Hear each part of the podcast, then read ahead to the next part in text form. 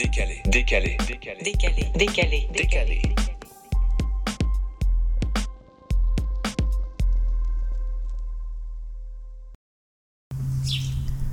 Resalut tout le monde. Aujourd'hui, je suis seule, enfin, je suis accompagnée, mais seule sans Clem, parce que Clem, elle est en France en ce moment pour un mois, donc on va enregistrer à distance euh, cet épisode, et puis vous découvrirez, euh, elle, ce qu'elle a enregistré euh, de son côté, avec des invités aussi euh, géniaux que celui que j'ai en face de moi. Bonjour Charlotte. Comment ça va, Kyrian? Super. Et toi? Ça va très bien. On a juste euh, dû refaire dix fois cette prise, mais euh, ça va, c'est un bon début. Donc, euh, pour vous expliquer cet épisode, j'ai invité mon colocataire. Je suis allée chercher très loin. On va parler ensemble des relations à distance et de comment on gère des relations à distance quand on est expatrié, quand on vit à l'étranger. Parce qu'il faut savoir que Krian a plusieurs expériences d'expatrié. Donc, ça va être assez intéressant de discuter de tout ça. Comment tu te présentes, toi, d'habitude, quand tu rencontres des gens dans la rue Euh, Quand je rencontre des gens, je dirais Bonjour, je m'appelle Kyrian, j'ai 24 ans, je suis expatrié à Montréal depuis septembre 2022 déjà, et euh, je travaille euh, en tant que busboy, donc head server au Ciboire, c'est voilà, une microbrasserie dans le coin. Dans notre quartier. Ce que j'aime dans la vie, c'est prendre des photos, euh, filmer des petites sketchs euh, avec mes colocataires et euh, voyager. J'ai vécu en Corée du Sud pendant 6 mois en 2018 pour un stage euh, en lien avec euh, ma licence et euh, aussi en Angleterre lors d'un Erasmus pendant 6 mois. Ouais, c'est ça. Donc, avant de parler de tout ça, est-ce que tu peux m'expliquer d'où tu viens en France? Qu'est-ce qui t'a amené à quitter la France ensuite? Alors, euh, originellement, je viens de la région parisienne, mais après, j'ai déménagé avec ma famille quand j'avais une dizaine d'années. Et euh, euh, j'ai euh, effectué mon collège, lycée et université à Angers. Angers, c'est Voilà, ça. J'oublie toujours d'où tu viens, c'est Angers. Exactement. J'ai fait des études de tourisme à l'Estua. Voilà, si on a de l'Estua qui écoute, on sait jamais. J'ai eu ma licence et euh, après une année euh, sabbatique, euh, j'ai décidé de venir faire un PVT au Canada. Et euh, donc, tu parlais juste avant de l'Angleterre, de la Corée du Sud. Ouais. Dans l'ordre, t'as fait quoi avant? Euh, dans En l'ordre, premier j'ai fait en premier, j'ai fait la Corée du Sud Ok. Et par la suite, euh, j'ai fait euh, mon Erasmus une année d'après. Voilà, un, peu, av- un peu avant le Covid. Donc, la Corée du Sud, ça s'inscrivait dans tes études en tourisme, c'est ça? Exactement, c'était un stage euh, dans une agence de voyage. Donc ça, ça- ça s'inscrivait justement dans, dans le tourisme et ça m'a permis aussi de voyager un peu partout en Corée, de découvrir la culture. Et j'ai vachement appris de ce voyage. Je me souvenais pas du tout que t'avais fait ça en Corée du Sud. euh, Et est-ce que tu peux me dire juste pourquoi t'avais choisi la Corée du Sud? Alors c'est drôle, mais au début j'avais choisi, enfin je, je voulais m'orienter vers les pays nordiques, plutôt l'Islande parce que j'en rêvais, enfin Islande, Norvège. Et puis quand j'ai cherché mon stage, on me disait que c'était la fin euh, de la saison, donc qu'il n'y avait pas vraiment d'activité touristique. Et puis euh, à l'université j'ai appris le chinois, donc je me suis dit pourquoi pas en Asie. Mais non. Oui, j'ai Je appris le suis en train de découvrir des trucs sur toi là. Exactement, trois ans de chinois. Arrête. Ça m'a pas trop servi, mais Tu retiens quoi de ces trois ans de chinois quelques signes, quelques lettres. Ah, enfin, ok. des, Un peu comment on déçu. appelle, des histogrammes. Non, pas des histogrammes. Ouais, t'as rien retenu quoi. J'ai rien retenu. Bon, ouais. tant pis. Pour revenir à la Corée, est-ce que ça a été facile d'entamer des démarches pour aller là-bas Euh, C'était un peu compliqué euh, pour euh, les visas. J'ai un peu triché au- auprès des autorités coréennes, ce qui m'a valu justement la visite de la police au bureau, je m'en souviens. Mais j'ai réglé ça en amont juste avant qu'ils arrivent avec mes collègues et mon boss coréen. Donc ils ont un peu bidouillé le truc et c'est passé. À cette période-là, est-ce que tu peux me raconter comment ça s'est passé vis-à-vis de, je sais pas, ton appréhension du départ, Oui. euh, tout ça? Euh, J'appréhendais pas vraiment parce qu'en fait euh, c'était mon premier voyage à l'étranger aussi loin de ma famille et je sais pas j'avais besoin de pas de fuir mon quotidien mais de voir autre chose. T'avais quel âge à ce moment-là? J'avais 19 ans. Ok. Et euh, donc j'appréhendais pas, j'étais justement excité à l'idée de partir. Donc ouais, j'avais aucune appréhension, juste euh, une envie de découvrir, euh, une curiosité. Tes proches, de leur côté, comment ils ont réagi euh, à ton départ Euh, je m'en souviens que la première fois quand je dis à ma mère, euh, maman j'ai trouvé un stage en Corée du Sud, elle m'a pris pour un fou. euh, je m'en souviens, elle m'a dit, euh, mais comment tu vas t'offrir ça? Qu'il faut savoir aussi que toi, t'es l'aîné Oui. d'une fratrie de six enfants. Exactement. Ouais, il le cachait un petit peu, mais je pense que ça leur a fait bizarre quand je suis parti. Mes parents sont pas les plus démonstratifs, je leur en veux pas. Regardez le globe, c'est vraiment à l'autre bout du monde. Et je pense que c'est comme ça qu'ils ont réalisé un petit peu où je m'en allais. Ok, d'accord. Et puis, à ce moment-là de, de ta vie, est-ce que t'étais en relation aussi? Non, j'étais pas en relation. Par contre, j'étais en train d'apprendre à connaître ma copine actuelle, justement. Donc ouais, ça s'est fait aussi au début à, di- à distance, justement. Donc, pour information, on est en train d'enregistrer sur notre euh, terrasse. Donc, euh, il se peut qu'il y ait des bruits euh, parasites comme des enfants qui jouent ou, Qui joue dans l'allée derrière, effectivement. ou les petits oiseaux, mais ça, je trouvais ça mignon, donc euh, on va les garder, On va les, les petits oiseaux. Donc, est-ce que tu peux me raconter euh, comment tu as vécu tes premiers jours en Corée au niveau, par exemple, de ta solitude?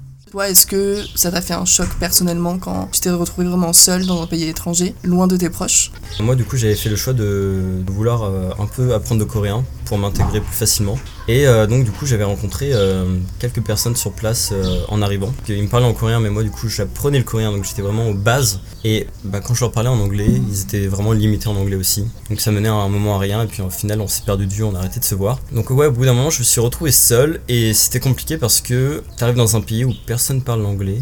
J'ai eu la chance aussi de vivre dans une, une auberge de jeunesse. Plusieurs fois, euh, il y avait des touristes qui venaient, c'était des Anglais, j'ai même eu des Français, mais je pouvais pas créer de lien durable dans le temps, à long terme. Euh, du coup, la solitude, je l'ai vécu assez difficilement les deux premiers mois, je m'en souviens. Euh, c'était 5 mois de stage. J'étais vraiment seul et j'étais même un peu, un peu déprimé au bout d'un moment parce que euh, j'étais loin de tout. Je- à un moment, je suis allé dans un parc, je m'en souviens, et là, je vois le genre de, de poteau où il y a plein de flèches Mhm. avec écrit euh, Sydney, euh, 10 000 km ou Paris. Et là, je vois Paris, je sais plus, je crois 9900 km, quelque chose comme ça. Je me dis, waouh, je suis tellement loin. Et je sais pas, genre, euh, pas la même nourriture, c'est pas la même culture, c'est pas la même langue. Donc tout ça fait que vraiment, ça, ça te fait un choc.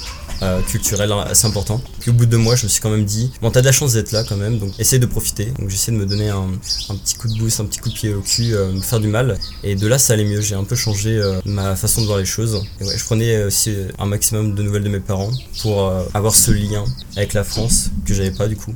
Les deux premiers mois où justement tu te sentais seul, quand tu dis justement que tu te sentais loin de tout, t'en parlais avec tes proches euh, en France Je crois que j'en parlais qu'avec Nils, mon meilleur ami. meilleur ami, ouais. Mon meilleur ami, euh, je sais pas s'il s'en souvient de ces discussions, mais c'est vrai que moi ça m'a beaucoup aidé en fait. Euh, C'était vraiment mon lien avec la France, parce que si je suis pas le plus doué pour donner des nouvelles à ma famille, j'essaie d'en donner, mais j'avoue que j'ai pas trop cette chose en moi euh, au niveau de- des textos, des appels. Donc c'était plus Nils, mon meilleur ami, qui était genre ce pilier, c'est de moi. Puis il pouvait t'aider lui? Oui, il pouvait m'aider. euh, vraiment, enfin, c'était juste mon lien en fait. C'était mon coup de boost dans la semaine. Je l'appelais, euh, il m'aidait et puis euh, juste ça me donnait le sourire pour le reste de la journée, pour le reste de la semaine. Ok. Et parallèlement à ça, donc on disait plutôt que tu étais en train de construire une relation à distance Oui. avec ta copine actuelle. Donc votre histoire de rencontre est folle, faudrait faire un épisode entier sur oui, ça, c'est mais vrai, c'est vrai, c'est assez fou. comment tu, tu gérais aussi en parallèle le fait de construire une relation amoureuse avec une personne? Du coup, ça passe par beaucoup de communication parce que forcément, t'es à distance, à 9 heures de décalage. Là, enfin, elle, est, elle vit en Angleterre. On est passé par beaucoup de phases où euh, on avait des. Enfin, je lui ai envoyé un message le matin en lui posant un peu la question du jour pour garder ce contact un petit peu au fur et à mesure des jours pour en apprendre plus sur elle. C'était une phase de découverte de l'autre. On n'était pas encore ensemble vraiment. Je m'en souviens, pendant 5 mois, on s'est pas appelé. Euh, Mais non. Si, parce Attends. que on était. Je sais pas comment dire, mais on n'était pas à l'aise encore pour ça. Ok. On s'est appelé qu'une fois quand je suis, enfin après quand je suis rentré en Europe. Là on s'est vu euh, pour la première fois après des mois et euh, là on a commencé à s'appeler. On avait passé une étape, mais euh, avant on, on ne s'appelait pas. C'était des messages vocaux. Donc on entendait la voix de l'autre et voilà, mais c'était juste question-réponse, euh, question du jour. Par exemple euh, sur ses valeurs, sur je sais pas des sujets comme la santé mentale, euh, plein de choses comme ça. Euh, du coup on a créé vraiment un lien à distance. Mais justement, est-ce que tu penses pas que d'avoir construit un début de relation à distance comme ça, c'est ce qui a consolidé euh, votre relation ensuite pour le futur? Parce que je pense Ouais. qu'il y a peu de relations qui sont capables de faire ça. C'est hyper compliqué.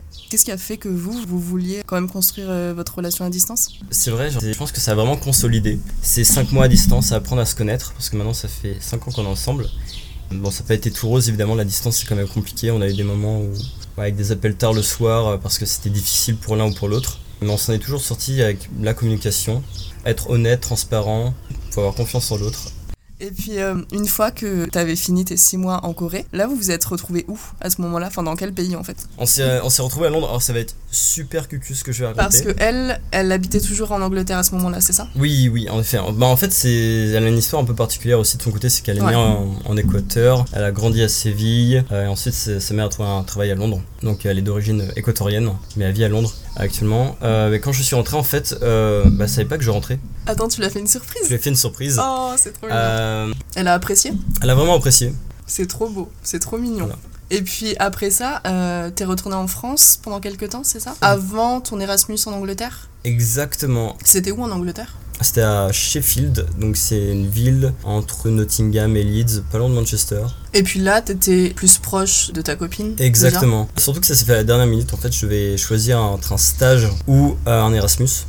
Et euh, je sais pas, c'est mon prof d'allemand qui m'a dit il reste une place si tu vas à Sheffield, en Angleterre. Et euh, j'ai demandé à ma copine où elle étudiait, elle m'a dit Nottingham. C'était à une heure en train. J'ai fait c'est l'occasion aussi de me rapprocher un petit peu de. Enfin, on était au début de la relation pour construire, ça peut être intéressant, tu vois.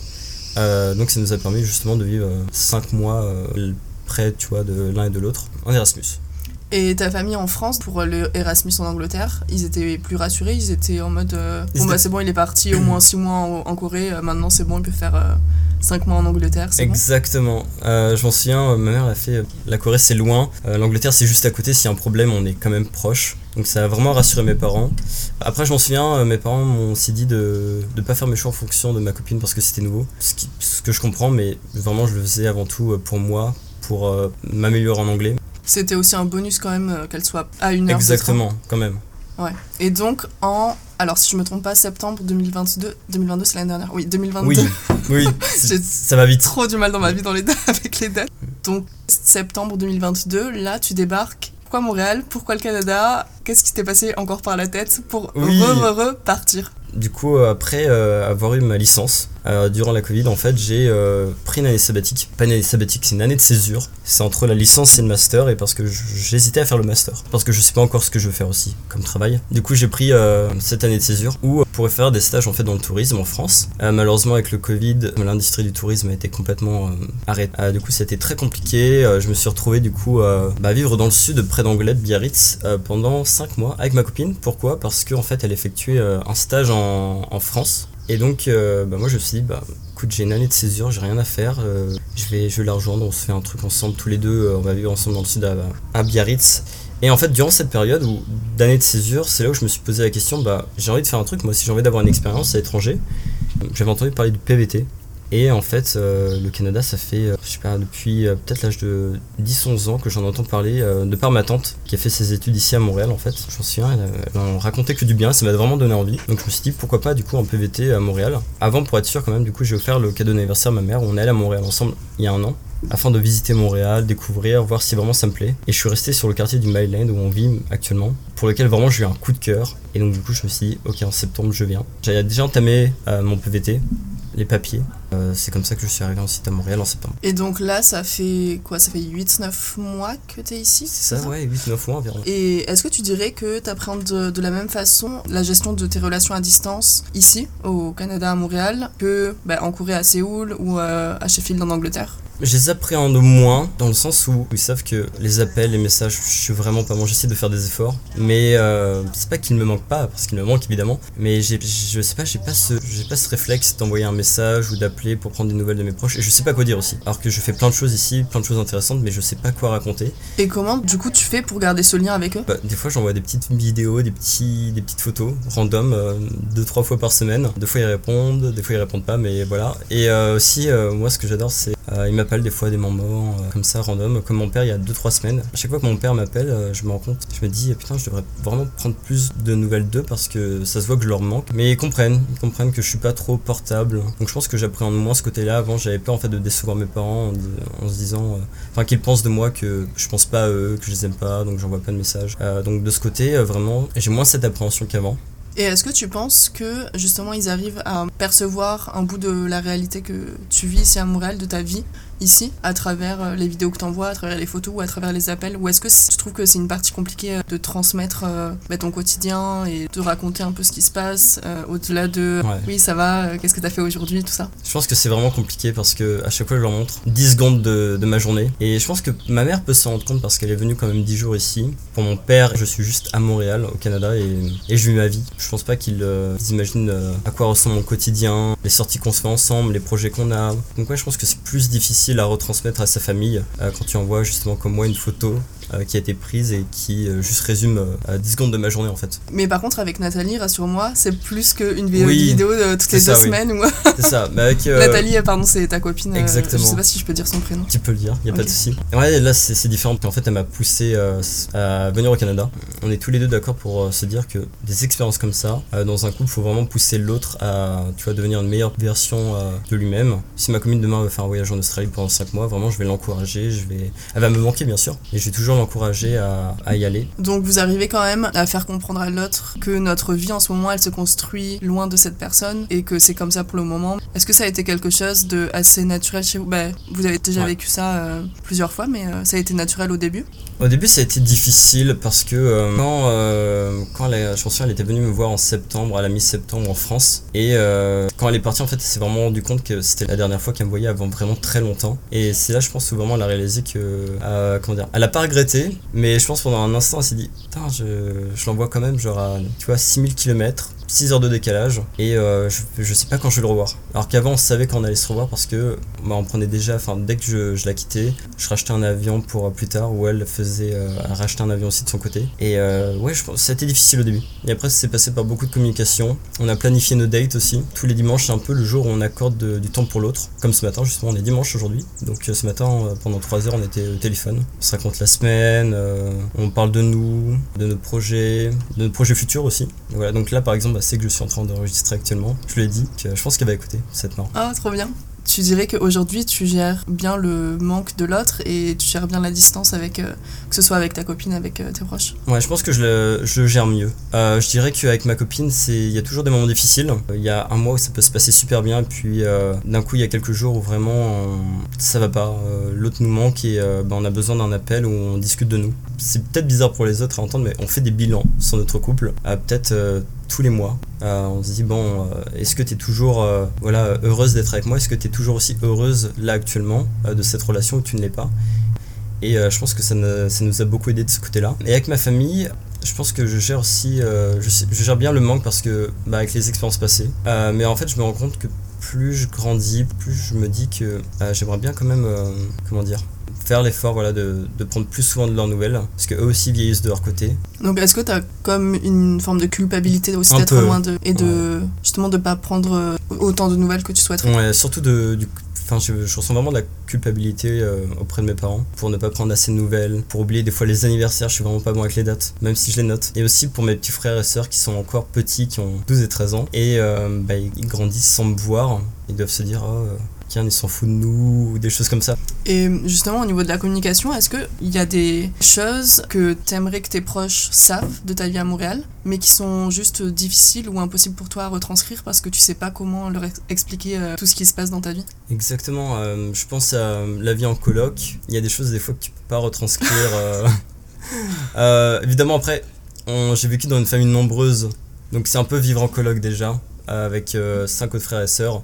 Donc tu parlais tout à l'heure du fait que tu parles aussi beaucoup avec ta copine euh, des projets futurs. Est-ce que c'est quelque chose qui t'aide justement à comment dire à entretenir ces relations à distance et, euh, et à moins sentir la douleur de, de la distance? Ouais, alors personnellement, moi ça m'aide. Et tes projets futurs, donc si je me trompe pas, tu vas pas faire tes deux ans de PVT ici, Exactement. tu vas rentrer en France à l'automne. À ce moment-là, à l'automne, vous allez vous retrouver? Ah ouais, on va se retrouver. Bah, je vais, euh, je vivrai à Paris. Je suis à deux heures de Londres, donc je serai vraiment beaucoup plus proche, donc on pourra se voir beaucoup plus souvent. Donc Euh, vous serez toujours à distance, Exactement. mais au moins sur euh, le même continent. Exactement. Euh, c'est un des plans qu'on a, mais pareil, c'est quelque chose qu'on verra en temps donné. On aimerait faire une expérience ensuite par la suite ensemble, encore à l'étranger, dans un pays anglophone. Ok.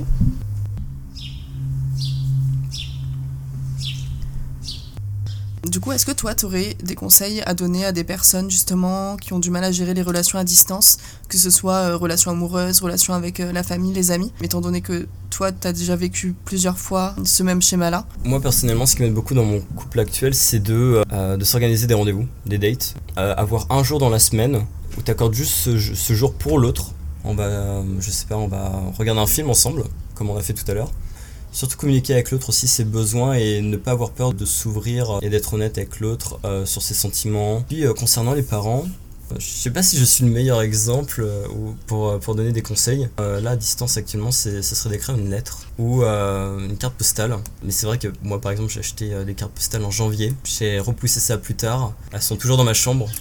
ça fait 6 mois. Et je m'en veux tellement parce que je leur ai dit euh, c'est quoi vos, vos adresses? Je leur ai posé la question il y a 6 mois. Ils ont toujours pas de, de carte postale. Donc ils doivent se demander euh, bah, elle est perdue là, la carte postale? Mais c'est bien parce que entre temps, pendant ces six mois-là, ils ont dû oublier. Oui, Et comme ça, exactement. ils auront la surprise de ta carte postale euh, bah, exactement. si, si tu la postes euh, avant. Je vais essayer, je vais essayer avant l'automne de- d'envoyer. mais déjà, je vais acheter de, de nouvelles cartes postales parce que celles que Ah. j'ai achetées, elles sont, sont vraiment pas jolies. Mais tu repars pas pour 6 mois d'attente encore. Non, non, encore. ouais. Vraiment, faut que, faut que je me dépêche là-dessus, euh, que je fasse un effort. Mais euh, ouais, des, des fois, je, je sais pas, je, je me retrouve à faire autre chose, quoi. mais ouais, En tout cas, merci beaucoup euh, pour euh, tes bien, conseils. avec plaisir. Merci de Euh, m'avoir invité euh, sur notre terrasse parce qu'on chez nous encore. Mais oui, je t'ai invité chez nous en fait. Exactement. Donc c'était très cool. Et euh, ouais, c'était euh, en tout cas super inspirant la façon dont tu gères euh, ta relation avec, euh, avec ta copine ou euh, même avec ta famille. Ça peut, ça peut toujours servir à d'autres, je suis sûre. Donc c'était très cool d'enregistrer avec toi pour ce deuxième épisode déjà. Bah déjà, on a pris un peu de temps quand même avant de publier celui-là. Mais c'était euh, c'était trop trop cool. Et puis euh, c'est ça, j'espère que vous, ça vous servira aussi. Moi je trouve ça toujours super inspirant la façon dont il parle euh, de son couple. Donc je suis sûre qu'il y a toujours des petits tips à prendre de là. Et c'est ça. Donc dans une deuxième partie, on va aussi entendre des proches qui eux sont en France. Donc ça va être Clem qui va enregistrer tout ça. Voilà.